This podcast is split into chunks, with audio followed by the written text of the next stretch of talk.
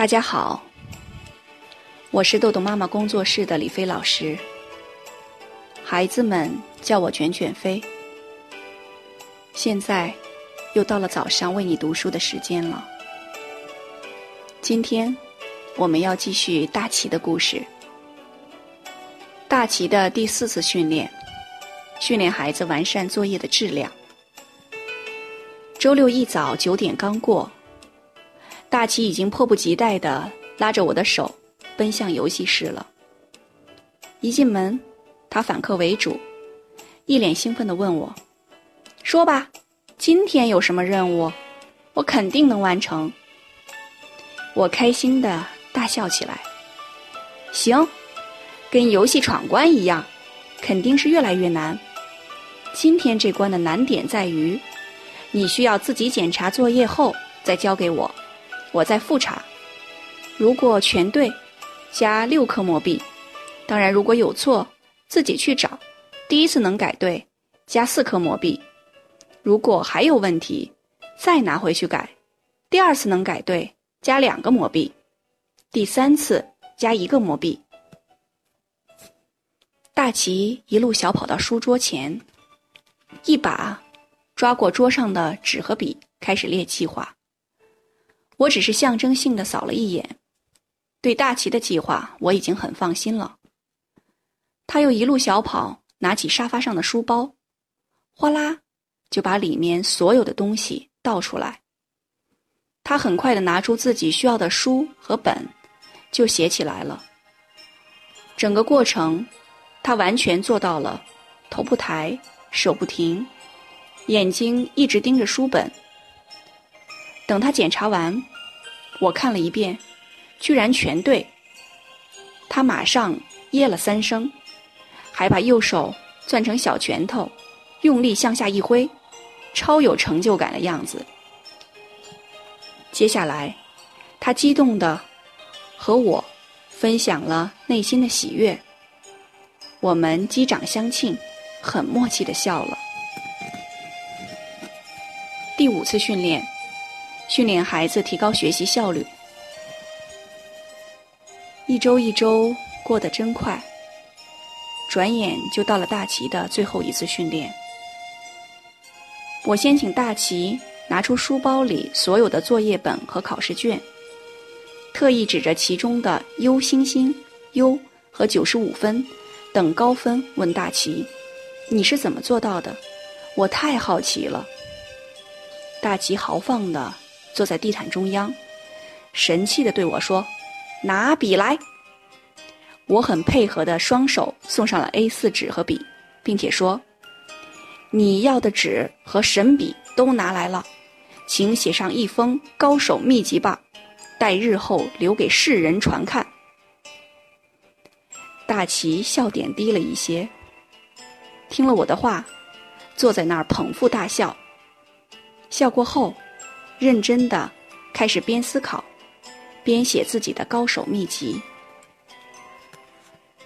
整整三十分钟，大齐都没有离开座位，一直在研究他的高手秘籍。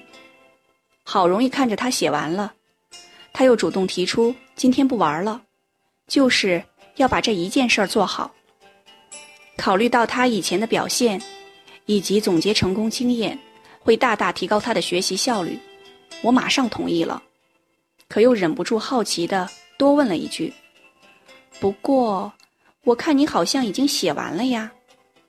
大齐手一挥，颇有点领导的范儿：“这个不行，这是初稿。我现在要写作业，都是本上和书上。”重新对一遍。现在你再给我一张纸，我要工工整整的写到一张新的白纸上。我向大齐竖起大拇指，按照他的要求，递给他一张新的 A 四纸。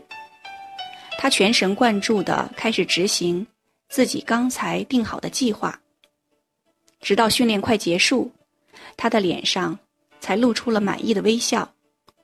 递给我一张高手秘籍，大齐的学习成功经验。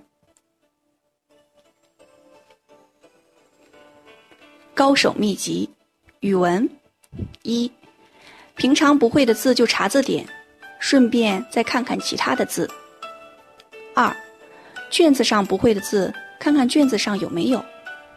三，多看书，三到四遍。四，多看像全解一样的书。五，多看书上的标点符号。六，选择正确的读音，多读几遍词再写。七，看好题目再做题。八，看好关键词，以及不能少于多少字的字数。数学。